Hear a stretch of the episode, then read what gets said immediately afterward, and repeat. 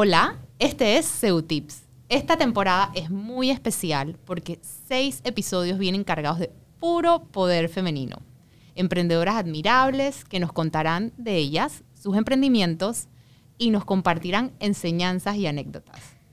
Todo esto es en el marco de nuestra campaña Cuidarte es amarte, cuyo objetivo es concientizar sobre la importancia de la detección temprana del cáncer de mama y la cual es auspiciada por Women Care Center Panamá y Pan American Life Insurance de Panamá. Cuando surgió la idea de este podcast, yo sabía que yo quería tener la oportunidad de entrevistar a mi invitada del día de hoy. Es más, ensayé así las preguntas desde entonces, porque precisamente en ese momento estábamos en una situación y decía, yo le tengo que preguntar a Miriam de esto. Miriam es una apasionada de la educación. Tiene más de 22 años de experiencia laboral en el sector educativo. Tiene más de 22 años de experiencia, pero los que la pueden ver en video, jovencita total, empezó como a los 10 años. Y ha trabajado con niños de todas las edades, incluyendo adolescentes. Enseñar es lo que realmente la hace feliz. Cuenta con una maestría en Administración Educativa de la Universidad de Leeds, en Inglaterra, y es fundadora de Sunrise Montessori, preescolar que abrió sus puertas en el 2017. Es una fiel creyente en el método Montessori y en que la educación es la única herramienta para lograr la paz. Bienvenida, Miriam. Gracias, Ana. Qué gusto tenerte aquí. Igualmente. El icebreaker para este episodio es, ¿cuál es tu mayor fortaleza y tu mayor debilidad? Yo pienso que mi mayor fortaleza es la paciencia. Tengo paciencia para esperar, para hacer las cosas bien. Eh, para los niños, obviamente, no podría hacer mi trabajo jamás si no tuviera paciencia. Eh, y creo que es algo que, gracias a Dios a veces me sobra un poco. Eh, y mi mayor debilidad, por el otro lado también, es que no sé esperar. Es como dualidad. ¿Cómo porque, es eso? Porque quiero que las cosas se hagan bien. Ok. Y cuando no se hacen bien, me desespero un poco. Eh, y, pierdo la paciencia en algunos momentos cuando siento que las cosas no se están haciendo bien y con amor y con cariño como debe ser. Entonces, es un poquito esa, esa dualidad de que sé esperar y a la vez no. ¿Cómo apaciguas esa Miriam? Porque todos los días, al ser un emprendedor como tú, todos los días te tienes que encontrar en situaciones que, que requieren sí. respirar profundo. Mi paciencia para los niños es infinita, no se me acaba nunca. Para los adultos es cuando me cuesta un poco. Entonces, eh, pues me trato de, recordar a mí misma que todos tenemos que, aprender, aunque ya seamos adultos, y me recargo de esa misma paciencia. ¿Por qué, ¿Por qué un preescolar? ¿Por qué un preescolar? Bueno, mira, la educación preescolar es una cosa que mucha gente no le pone atención y realmente es primordial en la vida de todo ser humano todo lo que ocurre antes de los cinco años de edad para un niño no vuelve a ocurrir más nunca a nivel de desarrollo cerebral. Y yo siempre le digo a la gente que es como construir una casa y no querer hacerle fundaciones. Si no le hace fundaciones, el techo se va a caer. Y es lo mismo que ocurre con la educación preescolar. Y lamentablemente eh, en muchos países, incluyendo el nuestro, no se le da la importancia que realmente debe tener. Y por eso un preescolar. Y metodología Montessori. Cuéntanos un poquito de la metodología Montessori porque también hay como mucha, no quiero decir ignorancia al respecto, pero de repente eh, asumimos ciertas cosas y hasta que no conocemos el método directamente, que por lo menos ha sido mi experiencia con mi hijo, eh, no descubrimos qué tan maravilloso es. Entonces, explícanos un poquito qué es el método Montessori, por qué lo escogiste para tu preescolar. Bueno, Y aquí soy un poquito como eh, biased, eso no, no se me va a, quitar, pero para mí la metodología Montessori es la única, para, sobre todo para los más chiquititos. Eh, hay muchas maneras de educar y hay muchas metodologías, en muchos preescolares, pero para mí la metodología Montessori tiene algo que es invaluable y es el respeto a la niñez. Eso es como el centro de la metodología Montessori es respetar el desarrollo de cada uno de los niños, respetar que cada uno de ellos es diferente, es individual y eh, preparar el ambiente y el currículum y el desarrollo de cada uno de manera individual. Y eso realmente no se ve en la mayoría de los sistemas educativos porque requiere muchísimo trabajo, requiere muchísimo conocimiento y dedicación de parte de los adultos que estén alrededor de ese niño. Eh, eh, no hay una one size fits all en, Montessori y eso pues se hace complicado a veces de llevar si no sabes lo que estás haciendo y además si no le tienes el cariño de aprender a hacerlo. Entonces para mí eh, esa parte de Montessori es la más bonita, el de tratar a cada uno de manera individual, de saber que cada uno tiene necesidades diferentes al otro y tratar de llenar esas necesidades lo mejor posible. Eh, esa es una de las cosas que a mí más me gusta de Montessori. Eh, y el otro lado que me encanta de Montessori es que eh, ella desarrolló su método en el tiempo en que Montes perdón, en que el tiempo en el mundo estaba como en, guerra. Y para ella, pues, la educación para la paz era sumamente importante. Cuando hablamos de ella, hablamos de María. Hablamos de María Montessori, exacto. María Montessori, pues, desarrolló su metodología a principios de los 1900, donde el mundo estaba totalmente revuelto en guerras eh, y para ella la educación era la única manera de llegar a esa paz que tanto anhelaba todo el mundo. Y eso es parte de la metodología. La calma, la paciencia, la organización, eh, el clima dentro del salón, el respeto, el, decir gracias, por favor, permiso, el de respetar al demás. Eh, y eso es, es muy bonito ver cómo funciona dentro de un salón. Ahora bien, como una metodología que se desarrolló hace 100 años se mantiene relevante hoy en día que los tiempos cambian tan rápido, es más todo lo que ha cambiado post pandemia. ¿Cómo se mantiene relevante o qué conceptos son los que más relevantes? Yo pienso que, la, y lo venía pensando hoy, eh, que la metodología Montessori se ha mantenido muy relevante por dos cosas. Número uno, María Montessori es sumamente visionaria y ella desarrolló teorías educativas que en su momento ya no tenía cómo probar, porque no tenía las herramientas tecnológicas para hacerlo. Y con el pasar del tiempo se han comprobado totalmente, sobre todo en temas del desarrollo a nivel cerebral.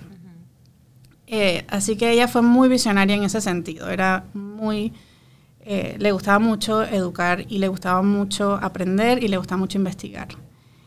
En, eso por un lado. Em, y por el otro yo creo que se mantiene totalmente vigente porque el centro de la metodología es el, el amor y la paz y el respeto hacia la niñez. Entonces, cualquier cosa que se haga con eso en mente, yo creo, jamás va a perder relevancia. Es más, creo que se hace aún más relevante a medida que el mundo avanza. Por eso yo creo que, que este método pues, nunca ha, ha, dejado de ser relevante, porque tiene esa base del respeto y del amor hacia la niñez y de hacer lo que sea necesario para llenar las necesidades de esos niños. Y eso jamás va a pasar de moda. Ahora bien, y era algo que cuando yo pensaba en entrevistarte en el podcast y que estábamos viviendo esos momentos en pandemia, que yo decía, wow, miren cómo está haciendo esto, y te lo tengo que preguntar, porque yo creo que es que puede ser algo muy interesante para nuestros clientes, para que saquen herramientas para implementar en sus negocios. ¿Cómo hace un emprendimiento como un preescolar, con una metodología Montessori, que se basa en esas interacciones, en que el niño pueda... Miriam tiene una escuela hermosa, paréntesis, eh, donde ya no puede ir a esta escuela tan linda que tienes, sino que ahora es un Zoom. ¿Cómo tú hiciste? Bueno, yo creo que Mira, yo miro para eso atrás. Es casi un libro. eso es casi un libro, pero fueron dos años que, mira, la verdad a veces ni siquiera me acuerdo de todo lo que hicimos, porque pasó, fue como una ola así que pasó. Pero unos días antes de que mandaran a cerrar la escuela, eh, ya yo venía viendo el movimiento y venía viendo que esto lo más probable iba a pasar. Lo que no tenía idea era por cuánto tiempo. Y menos mal que no lo sabía, porque yo creo que si hubiese sabido que era por tanto tiempo, quizás mi reacción hubiera sido diferente. La de todos. ¿Verdad? Cierto. Entonces, pero como yo no sabía qué tiempo, originalmente dijeron, dijeron tres semanas, que las escuelas iban a cerrar tres semanas. Yo dije, eso no, jamás es cierto. Yo pensé tres meses. A la final fue año y medio. Wow. Pero como yo pensé, son tres meses. en mi cabeza dije, no hay manera que nosotros cerremos, nosotros tenemos que seguir de todas maneras. Tenemos que seguir no solamente eh, por los niños, sino por todas las personas que dependen de esta escuela. No solamente son los niños y sus familias, sino las teachers que dependen, este es su trabajo. Y yo me metí entre ceja y ceja que la escuela iba a seguir. Y a medida que fue pasando el tiempo, fue evolucionando todo lo que veníamos haciendo. Nosotros cerramos un día, al día siguiente nos preparamos, todavía podemos salir de la casa, así que las teachers fueron a la escuela, nos organizamos y al día siguiente ya estábamos online. Al principio hicimos de todo, nos equivocamos, metimos la pata, no sabíamos qué hacer, no estábamos seguras, inventamos un poco de cosas y poquito a poquito nos fuimos como adaptando a la situación y adaptando a lo que los niños necesitaban, porque lo que en un principio funcionó, tres meses después ya no. Y luego tres meses después ya tampoco. Claro. Porque la gente se fue aburriendo, se fueron cansando, se fueron agobiando, fue pasando de todos los niños, fueron creciendo. Así que, eh, ¿qué hicimos? Adaptarnos. Fue lo único que pudimos hacer, adaptarnos. Pero hablas de los niños, pero también pensaste en las necesidades de los padres de esos niños mientras tenían que estar sentados cerca o con ese niño recibiendo esas clases por Zoom. Y diseñaste estrategias para hacérselo también más fácil a ellos. Totalmente. Eh, como te digo, Montessori siempre se basa en la necesidad de cada quien. Entonces, eh, las primeras semanas hicimos como unos paquetes de trabajo que se los enviábamos a la casa y pues todo el mundo hacía lo mismo. Mi hijo está en primer grado ahora y yo sueño con esos paquetes. Cada vez que me llega una nota en el cuaderno diciendo que necesitan goma, una lista de súper de cosas que necesitan. Extraño el paquete que me mandaban. Sí, el paquete contenía todo. Goma, tijeras, crayones, los papeles, los ojitos, todo lo que necesitaran. Y bueno, eso... Aventuras de pandemia te puedo contar un montón. O sea, las tiendas estaban cerradas, de dónde sacábamos todo esto. Yo conseguí eh, una un contacto en una tienda de, la localidad que vende todo tipo de materiales didácticos y me metía a la tienda, pero undercover. O sea, la tienda estaba cerrada, me abrían la puerta, yo me metía, me cerraban para hacer todos los paquetes. Pero bueno, hicimos de todo eh, y la idea era poder mantener un poco el espíritu de Montessori, que es que cada quien hace lo que necesita hacer. Claro. Y para eso yo necesitaba entrenar a los papás. Necesitaba que los papás entendieran esto y aprendieran a hacerlo. Entonces hicimos todos estos programas, una biblioteca para padres con todas las actividades para que los niños pudieran escoger. O sea, realmente fue un trabajo arduo y, y yo no me quiero tirar flores. O sea, no, no fue solo por mí, fue por un equipo de trabajo que yo tengo. Sí, yo y que tuve en ese momento. Armado, paquetes, o sea. Que realmente todo el mundo se volcó y se dedicó a hacer esto y hacerlo hacerlo lo mejor posible. De verdad que eh, todo el mundo salió de su zona de confort y todo el mundo se metió a esto, no, no fui solo yo. Y infinitamente agradecida. Nosotros desde las 6 de la mañana estábamos conectadas en Zoom, planificando, viendo, haciendo qué era lo que teníamos que hacer para, para las siguientes semanas. Tenemos una biblioteca de actividades que yo creo que nos va a durar el resto de la vida, de todo lo que pusimos. Em, una de las teachers que era muy buen, es muy buena editando videos, editó más de 600 videos que están todos en YouTube hasta el sol de hoy, de todas las cosas que hicimos. Sí. Entonces... ¿Los buscan qué? Bajo Sunrise Montessori. Bajo Sunrise. Ya saben. Ahí están. Van a buscarlo cuando tienen a sus hijos así que se les van a trepar en la cabeza los fines de semana, le pone uno de los videos de Sunrise Montessori. Ahí está. Todas esas estrategias también me consta que fueron acompañadas también de una excelente comunicación pero no cualquier tipo de comunicación que mandabas un email, sino era una comunicación empática, de que cuando los, para un padre que estaba en esta situación y que no sabía qué hacer y que también su trabajo seguía igual y estaba una pandemia ocurriendo, era como un acompañamiento. ¿De dónde se te ocurre empezar a mandar estos emails que ustedes mandaban con, esa empatía y ese acompañamiento y, esa comunicación tan transparente eh, durante todo ese tiempo? ¿Dónde surge esa idea?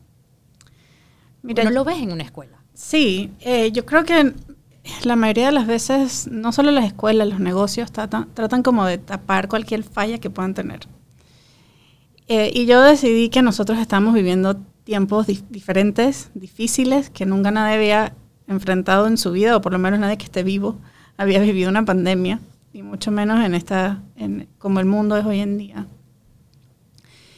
Y la verdad, de la verdad, es que yo tampoco. Y yo tampoco sabía siempre lo que estaba haciendo. Se me ocurrían cosas y las probábamos y a veces funcionaban bien, a veces más o menos. Y íbamos, ahí vamos. Y esa es la pura verdad. Que todos, todos, absolutamente todos, usamos nuestra creatividad al máximo, hicimos lo mejor que pudimos y no todo salió súper bien. Algunas cosas no, otras mejores. Fuimos aprendiendo, nos fuimos adaptando. Y si yo estaba en esa situación, todo el mundo estaba en esa situación. Y yo creo que decidí que lo mejor era ser lo más transparente posible. Y decir, nosotros estamos haciendo esto, estamos haciendo nuestro mejor esfuerzo. Si alguien tiene alguna idea, dénosla. Se nos ocurrió tal cosa, vamos a probar lo otro. Eh, y fuimos aprendiendo y adaptándonos. Pero siempre con eso, siempre hablando con la verdad por delante y sobre todo con esa empatía que tú dices. Todos estamos pasando por un momento difícil.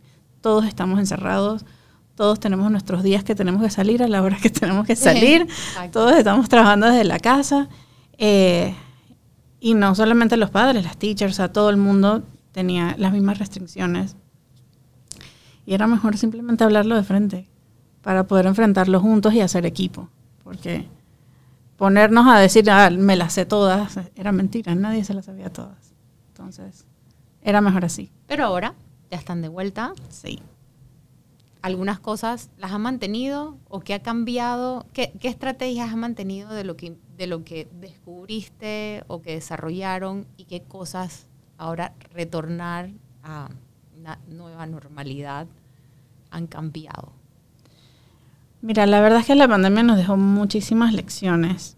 Em, yo creo que una de las más grandes fue esa, la empatía también. Creo que eso se va a quedar conmigo por siempre. Eh, y, con, y trato de, inculcárselo al resto de, de, las, de las maestras y del equipo. Em, la pandemia no se ha acabado. Hemos vuelto a, a más o menos una realidad, digo, a la vida normal, pero la pandemia no se ha acabado y te lo digo así porque los niños que nosotros atendemos hoy en día, que pueden tener dos y tres años, son niños que nacieron justo antes de la pandemia o, en la pandemia. Exacto. Y esos niños han vivido el efecto de ese encierro. Ese es un niño totalmente diferente a lo un niño diferente. Y eso para nosotros no se ha acabado. ¿En qué sentido es diferente? Mira, todo depende mucho de cómo la familia haya enfrentado la situación. Eh, y bueno, hay familias que por el motivo que sea, y no lo digo a forma de juzgar a nadie, porque cada quien tiene su realidad y sus motivos, pero hay niños que han estado muy encerrados, que han estado muy aislados, que han estado muy solos. Eh, protegiéndolos. Protegiéndolos, exacto. Y eso pues los ha hecho niños temerosos, que les cuesta salir, que les cuesta interactuar con otros niños, eh, o inclusive que les cuesta trabajar con ciertas texturas, niños que tienen retrasos en temas del habla, eh, motricidad fina, motricidad gruesa, de todo un poco. Y hay niños mucho más afectados que otros. Hay niños que lamentablemente han estado muy expuestos a, pantallas y eso tiene sus efectos. Entonces, eh, la pandemia para nosotros no se ha acabado porque seguimos viviendo como los efectos de eso. Claro. Eh, así que seguimos aprendiendo y seguimos trabajando, seguimos buscando especialistas que nos ayuden, que ayuden a las familias. O sea, la idea de nosotros es sacar a esos niños adelante, sea como sea. Eh, así que, pues esa empatía de vamos a darle y vamos a hacer lo mejor que podamos es una de las cosas más bonitas que creo que salió de, este tema de la pandemia. Y pues a nivel ya de adentro de la escuela, pues mucha de la manera en que planificamos, en la que nos organizamos, eh, las escuelas no tienden a ser, sobre todo los preescolares, no tienden a ser muy tecnológicos, pero nos tocó. Así que pues eh, todas tuvieron que aprender a usar cosas tan sencillas como el Drive o cosas de estas que antes de repente no usábamos tanto. Hoy en día todo eso está como mucho más streamlined eh, y, es parte de nuestra vida. Así que yo creo que hubo como un salto tecnológico eh, que no necesariamente es parte de la vida de un preescolar normalmente. No a nivel del salón, porque dentro del salón no hay tecnología, sino de la manera en que las maestras trabajan. Eh, y esa parte, la verdad es que ha sido muy buena porque nos ha ayudado mucho a organizarnos mejor. Eh, así que yo creo que esas son dos cosas que, que nos quedó mucho de, de este tiempo. Mencionaste algo importante sobre el desarrollo de los niños que han nacido durante la pandemia o que estaban recién nacidos cuando se dio esto. Eh, para ese papá o esa mamá que nos está escuchando, o hasta niños más grandes, cuatro o cinco años, que nos están escuchando y que cuando mencionas este, este tipo de temas, mi pregunta sería, ok, ¿cómo yo identifico eso? ¿Qué pueden ser señales que yo debo buscar en mi hijo que me motiven entonces a preguntar o buscar más información o preguntar al pediatra o llevarlo a un especialista? ¿Qué, qué alertas yo debo buscar?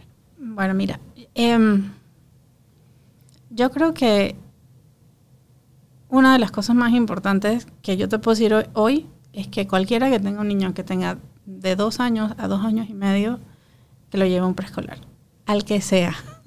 no estoy diciendo que me lo traigan a mí, pero al preescolar que sea. Porque en ese sitio van a haber personas que van a saber un poco más y los van a poder guiar. Eso por un lado. Por otro, va a haber menos televisión que en su casa. Exactamente. Eh, va a haber menos televisión, va a estar expuestos más niños, va a haber eh, más material con el que trabajar. O sea, el preescolar que sea es mejor, en mi punto de vista, que quedarse en la casa. Eh, al menos, obviamente, que haya situaciones horribles ahí, pero no pasa. Entonces, llevarlos a un preescolar es, el número uno. número dos, que era lo que te decía el otro día, los papás tienen un instinto que tienen que seguir si sienten que el niño tiene algo, que algo no es normal, cuando ven en un cumpleaños, en una fiesta, aquí hay algo raro, busquen ayuda, busquen a un especialista. Todo lo que hagan antes de los cinco años no tiene precio. Eh, va a hacer que este niño pueda avanzar mucho más rápido. Así que no le tengan miedo a buscar esa ayuda extra. Pero ya en materia de, cosas que les pueden alertar a un papá, eh, yo creo que una de las más importantes es el contacto visual. Si un niño ya tiene un año, un año y piquito, y tiene muy bajo contacto visual, le cuesta mantenerse contacto visual. Eh, eso es una alerta, pero muy grande. Em, un niño que al año y medio no tenga cierto vocabulario, no pueda nombrar ciertas personas que estén alrededor de él o ciertas cosas, no tiene que decir las palabras perfectamente, pero por lo menos aproximaciones. Si no dice abuela, que diga nana o tata o lo que sea, pero que le tenga un nombre a ciertas cosas, que trate de nombrarlas, de decirlas, de repetirlo. Em, eso es una, una, señal de alerta. Y ese es el lenguaje expresivo. Y por el otro lado, el receptivo, el de entender lo que me están diciendo. Un niño que tiene año y medio, dos años, y es incapaz de entender lo que le estás diciendo. Cosas sencillas, eh, como tráeme esto, llévame esto, tómate el agua, cosas fáciles. Eh, esa parte también es una señal de alerta. Eh, que no le guste trabajar con texturas, que no soporte, por ejemplo, eh, la masilla o el agua o la hierba, un niño que lo saques a jugar la hierba con los piececitos sin zapatos y, reaccione, llore o grite. El tema de las texturas es importante también. y un niño que esté muy, muy aislado, que no interactúe con los demás. Yo diría que esas son como señales de suma alerta. Hay otras cosas que son mucho más chiquitas, mucho más detalladitas, eh, que ya ahí pues es mejor buscar ayuda. Pero nunca está de más. Es como ir al doctor. Si mi hijo está tosiendo y tiene mocos y tiene... Lo voy a llevar al doctor. Si yo siento que hay algo que no está del todo bien, pues llévalo a un especialista. Como que quitarle ese estigma o esa aprensión. Llévalo al psicólogo, llévalo a un psicólogo especialista que los psicólogos luego te van a guiar. Ellos son, están dedicados al, desarrollo de los niños y van a saber, eh, bueno, por aquí es el camino. Y lo, peor que te puede pasar, o quizás lo mejor que te puede pasar, es que te digan que es normal, no pasó nada y listo. Eh, pero vale la pena. Si tienes sospechas de algo, buscar ayuda. Muy bien, ya saben. No, y sobre todo es eso de quitar esa aprensión porque muchas veces, como tú estás diciendo, no pensamos dos veces, ay, el niño tiene fiebre, hay que llamar al pediatra. Pero muchas veces estamos viendo algo y estamos viendo algo y, como que estamos deseando que se vaya solo. Exacto. Y tú el otro día me comentabas sobre la importancia de tomar acciones en los tiempos correctos y antes de ciertas edades, porque cuando lo haces oportunamente, eso se puede corregir de mejor forma. Mira, y te explico de la manera más rápida que pueda. Lo que pasa es que cuando un niño nace, su cerebro no es una versión chiquita de un cerebro adulto. Es un cerebro diferente. Es un cerebro que no se ha terminado de formar, que no se ha terminado de hacer. Es un cerebro en donde las conexiones de las neuronas no se han hecho por completo todavía. Y la única manera de que esas neuronas se conecten, de que ese cerebro se termine de desarrollar, que no se termina de desarrollar hasta la edad de los 25 años, por cierto. Oh, wow. Eh, pero la única manera en que eso se logre es exponiéndolo a cosas. Es con la exposición a la información o al estímulo. Si un niño no recibe estímulo, no aprende a hacer las cosas. Ese cerebro no desarrolla la capacidad de hacer eso en, particular. Entonces, eh, no es que el cerebro nace listo, pero nada más que es más chiquito. No, nace totalmente inmaduro y hay que exponerlo a las cosas. Eh, entonces, por eso la importancia de una educación preescolar. Por eso la importancia de llevarlos y exponerlos a las cosas, de salir de la casa, de quitarles las pantallas, de que estén con otros niños, de que jueguen, de que suden, de que se tiren. Eh, un niño que nunca va al parque, que nunca eh, tiene la oportunidad de correr o de saltar o de brincar o de ir a la piscina, es un niño que no desarrolla percepción visual, no tiene capacidad de ver qué tan lejos están las cosas. Y me ha pasado niños que han venido con, ese tipo de cosas ahora en pandemia, porque estuvieron tan encerrados que no saben qué tan lejos están las cosas, nunca han tenido ese estímulo. Entonces, eh, es importante dejarlos explorar el mundo, sacarlos de la casa, llevarlos a un preescolar, eh, para que puedan entonces desarrollar ese, ese, cerebro. Y el crecimiento y el desarrollo del cerebro, la, como te digo, se termina de desarrollar a los 25 años, pero en los primeros 5 años de vida crece más que nunca. Por eso la importancia de la educación preescolar. Es vital. Y hay partes que se conectan, que se hacen, que se desarrollan antes de los cinco años, que después de eso ya no. Entonces, si el niño tiene un atraso así chiquitito en algo, entre más tiempo pasa, más grande se hace ese atraso. No es que se va solo.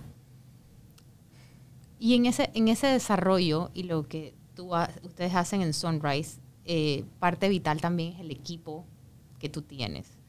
Y, una de las cosas que me parece muy admirables desde, porque yo, conozco tu emprendimiento desde que, desde que inició, eh, es que desde, hay muchos gastos cuando uno comienza un emprendimiento y, y, el emprendedor establece prioridades en esos gastos y las inversiones que realiza.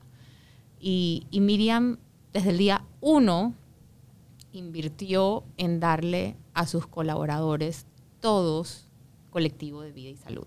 Algo que para mí es admirable porque muchas veces dicen, hay otras prioridades en este momento, cuando mi negocio crezca más, cuando esté ganando tanto más.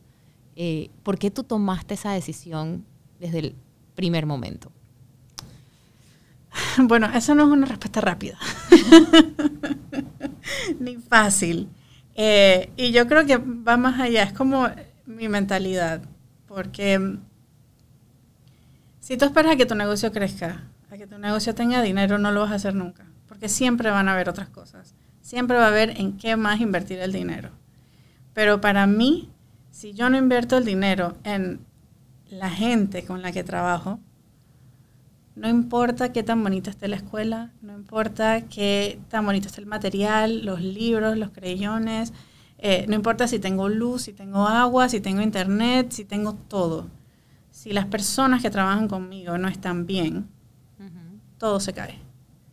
Entonces, es, para mí siempre fue una prioridad, 100%, de que las personas que trabajan conmigo tengan esa tranquilidad, de que están protegidas, de que están cuidadas, de que están bien, de que si algo sale mal, y mira, la verdad es que ustedes nos dan un, servicio de seguro magnífico, y no lo digo porque esté aquí, pero realmente es así. Commercial break. Commercial break. pero es así. Pero eh, em, es, es, un tema que a las personas que trabajan conmigo les da mucha tranquilidad, saber que lo tienen. Y esperamos no tener que usarlo nunca, realmente. Es lo, mejor es nunca usarlo. Pero están tranquilas. Y me ha pasado de teachers que tienen situaciones que tienen, necesitan atención médica y están tranquilas y las van y las buscan y las reciben y se atienden y regresan a trabajar y no hubo ningún problema. Todos sabemos que en Panamá la educación no es una carrera que te da dinero. Así que las personas que trabajan conmigo no van a tener los miles de dólares guardados para atenderse si necesitan hacerlo. Y en ese sentido, un seguro se vuelve totalmente invaluable. Es un, es una, no, es una, no es un lujo. Para mí es una necesidad, es un must. Y la mantuviste hasta en los tiempos que en pandemia todos los, todo el mundo estaba desesperado. ¿Cómo reduzco gastos? Vamos a bajar esta policía.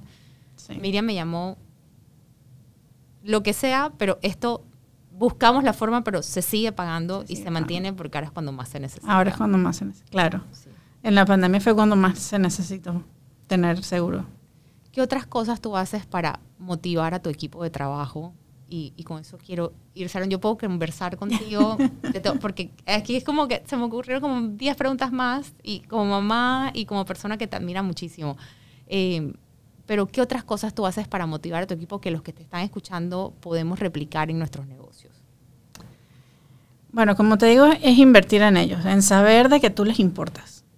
Para mí, y, yo no siempre he sido emprendedora, hubo un momento en que yo trabajé en otros sitios también.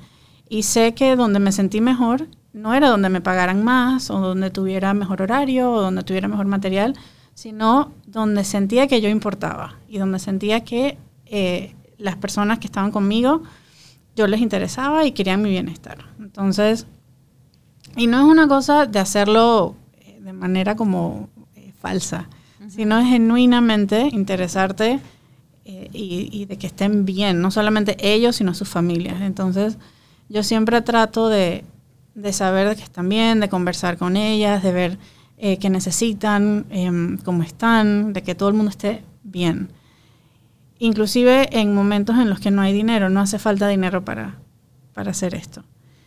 Eh, pero bueno, cuando hay un poquito más dinero, pues es chévere poder eh, invertir en su educación, en esa continua preparación del personal. Para mí eso es como una de las primeras cosas que cuando hay un poquito más de dinero, pues es una de las primeras cosas que hago, es invertir en el desarrollo profesional de, de ellas. Sé que traes hasta personas de afuera para que las capaciten. Sí, he traído, he traído entrenadores de afuera, he mandado a teachers afuera también, eh, que normalmente a un nivel de preescolar eso pues no, no existe, ese, ese ímpetu, ese, esas ganas de hacerlo. Y no es que me sobre la plata para hacerlo, no, es que le doy prioridad a invertir en la gente que trabaja conmigo. Entonces, eh, para mí esa es una de las cosas más importantes que puede hacer un emprendedor, porque yo puedo tener las mejores ideas del mundo, puedo tener las mejores intenciones del mundo, eh, puedo tener la preparación que me hace falta, pero sola no puedo. Sola yo le puedo dar clases a 10 niños y hasta ahí llega mi alcance. Y yo creo que le pasa lo mismo a la mayoría de los emprendedores. Solos llegamos hasta cierto punto. Llega un momento en que para que tu visión se vuelva una realidad necesitas de otros, necesitas de gente a tu lado. Y esa gente tiene que creer en lo que tú en lo que tú quieres y en tu visión. Eh, y gran parte de que crean en tu visión es que sepan que ellos son importantes también para esa visión. Entonces, para mí esa es la parte más importante de ser emprendedor. Saludos a las chicas de Sunrise. Sí. Bueno, y por último, eh, antes de concluir este episodio del podcast, quisiera que nos compartieras tus tres lecciones más importantes aprendidas al emprender. Eh, yo sé que es difícil resumirlo. Es difícil resumirlo. Top 3. Top 3. Em, a ver, yo creo que todo emprendedor tiene que ser sumamente perseverante, casi que al punto de ser medio terco y necio, porque en el camino te vas a encontrar con muchísimas piedras y muchísimas cosas. Y alguien que se, que se rinde, pues no, no llega. Yo creo que tenemos historias de sobra de gente que se ha caído muchísimas veces y se vuelve a parar y se cae. Entonces, eh, la perseverancia para mí es número uno. Eh, número dos, yo creo que tienes que tener una visión clara de qué tú quieres lograr. Porque en ese momento donde surgen los problemas, surgen las, los conflictos o surgen, eh, ¿sabes?, hincapiés, pues si no tienes claro qué quieres hacer, te pierdes. Entonces es, esa, tu norte, claro. Tu norte, tu norte totalmente. Es, eh, y esa, esa visión puede ir ajustándose, variándose, pero es como el, el feeling de qué, qué, realmente tú quieres lograr. Eh, y yo creo que la tercera es tener un sentido del humor impecable, porque si no te ríes de las cosas que te pasan, eh, vas a sufrir mucho. Entonces es tener sentido del humor y poder reírte decir, bueno, eso no funcionó, vamos de nuevo. Eso pasó así, ok, no pasa nada, vamos de nuevo. Eh, y reírte y disfrutarlo porque si no es una tortura. Eso, para mí esas son las tres cosas. Gracias Miriam. Y con esto nos despedimos de este episodio del podcast. Nuevamente muy contenta de tenerte aquí y de haber compartido con nosotros todo todas estas enseñanzas en tu camino al emprendimiento, pero también todos estos tips para los padres que nos escuchan. Eh, y quisiera invitarlos para todos los que nos escuchan que si están buscando em, em, un preescolar para sus hijos, piensen en Sunrise Montessori, hacen open houses para que puedan ir a conocerlos. Si van con su niño, nada más que pueden meterse en un lío que no quiera el niño irse. el mío todavía tiene siete años y él quiere ir a pasear a la escuelita. Así que gracias nuevamente, Miriam. gracias a ti, Ana. La verdad, siempre. Y muchas gracias a Women Care Center Panamá y Pan American Life de Panamá que están auspiciando esta temporada del podcast en el marco de nuestra campaña Cuidarte es amarte. Y recordarles que si no te has hecho tu mamografía, hagas tu cita hoy. Bueno, y para esta segunda parte de nuestro podcast estamos con Danitza Charis. Danitza cuenta con más de 20 años de experiencia en la industria de seguro. Pero bien a Danitza y Danitza, por más que dice que tiene 20 años de experiencia, no parece que tiene 20 años en la industria. Así que esto es para los que nos están viendo en video. Está casada y tiene una niña de 7 años. Le encantan los gatos, es rescatista. Si tú eres un gato, con la persona que te quieres encontrar es con Danitza. Ella es la que te va a resolver a todos los gatos. Hemos tenido como varias invitadas que son fans de los gatos. Es muy, es muy de su casa y de su familia y le encanta pasar tiempo con su familia.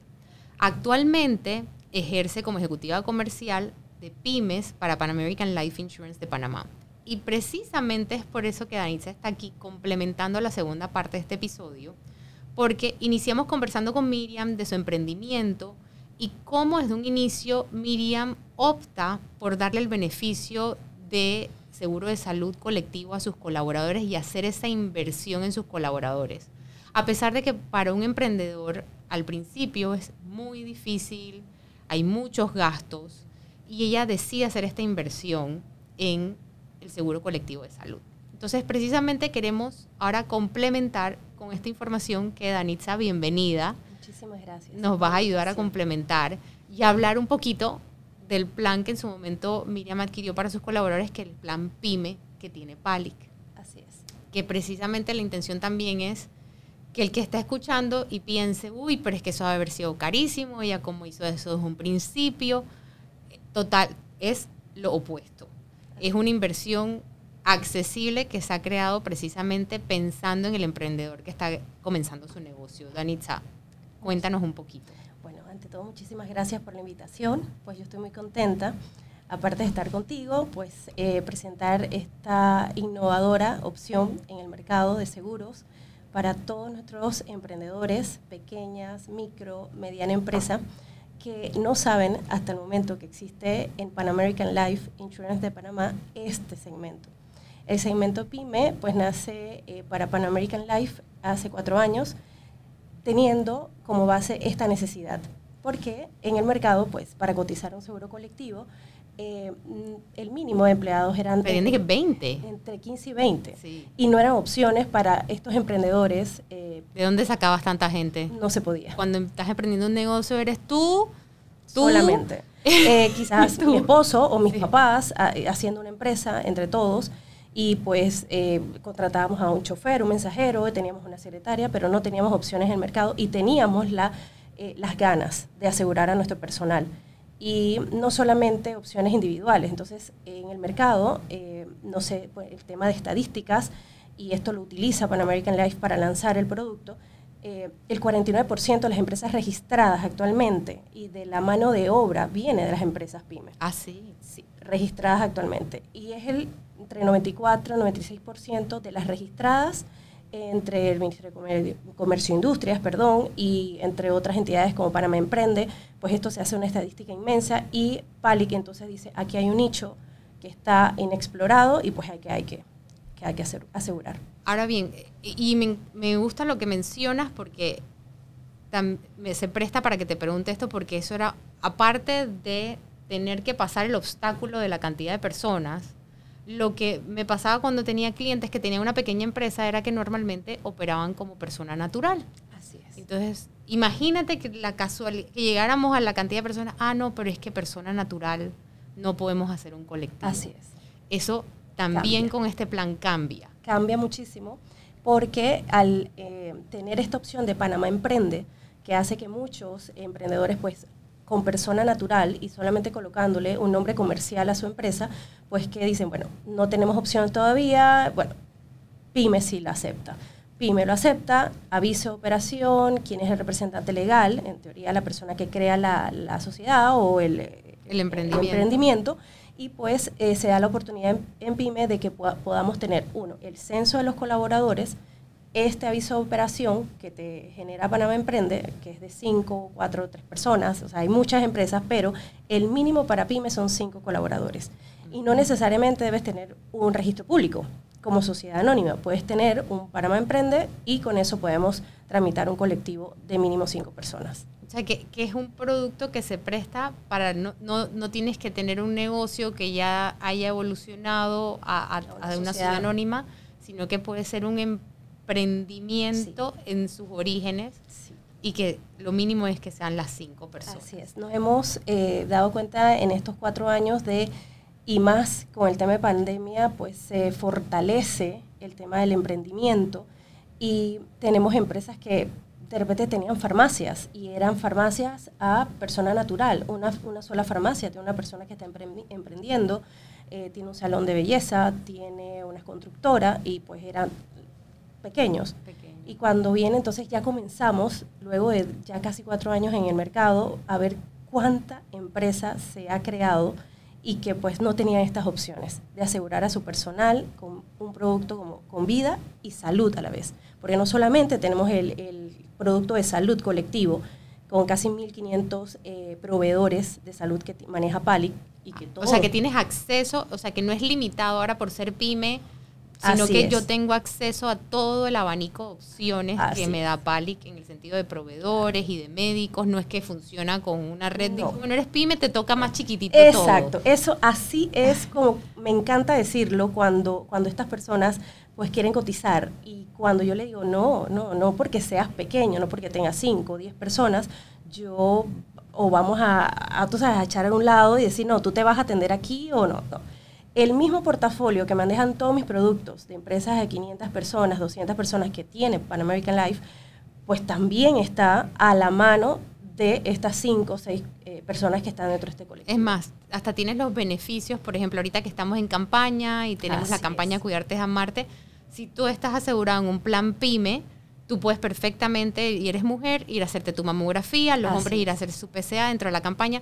O sea que no estás limitado en los beneficios, tienes también acceso al beneficio de telemedicina. O sea, no, no se te limitan tus beneficios de asegurado de PALIC, de que te escriban que no es al ladito, no, este no tiene. No, no, no, para nada, para nada. Y eso a, nosotros no, nos llena de, y yo creo que me ves la cara de felicidad porque eh, también la cara de felicidad de mis eh, asegurados bajo PYME, bajo la cartera de PYME, que cuando tú le dices, oye, aquí te estoy mandando la campaña de la cinta rosada y empieza el 1 de septiembre y termina el 31. ¡Wow! Esto también me toca. Sí, también te toca. Igual que telemedicina, igual que Pali, eso es. O sea, tienes toda esta, esta bandeja de, de productos y beneficios que tiene la compañía para todos sus asegurados. Y así también tienes un abanico de opciones en el sentido de planes, porque obviamente cuando uno está comenzando un emprendimiento, tiene un, tiene un presupuesto y si bien invertir en el beneficio a los colaboradores es algo importante, eh, porque por experiencia, tanto tuya como mía,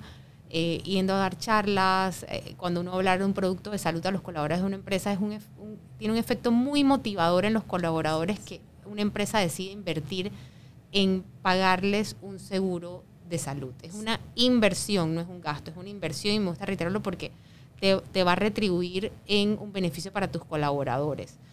Em, pero más allá de eso, como es un presupuesto que tú tienes para ello, yo sé que en el plan ustedes manejan diferentes opciones para que en ese presupuesto que tú tengas también se ajusten eh, de acuerdo a las mismas y los beneficios de cada una de ellas. Si nos quieres comentar un poquito. Así es.